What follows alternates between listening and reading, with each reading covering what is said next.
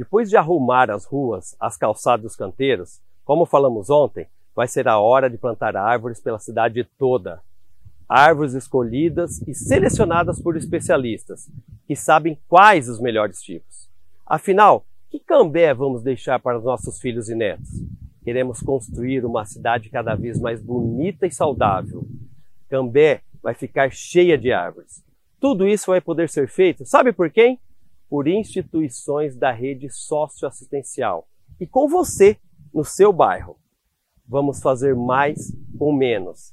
Amanhã tem mais inovação, tem mais simplicidade na gestão. Um abraço, Cambé.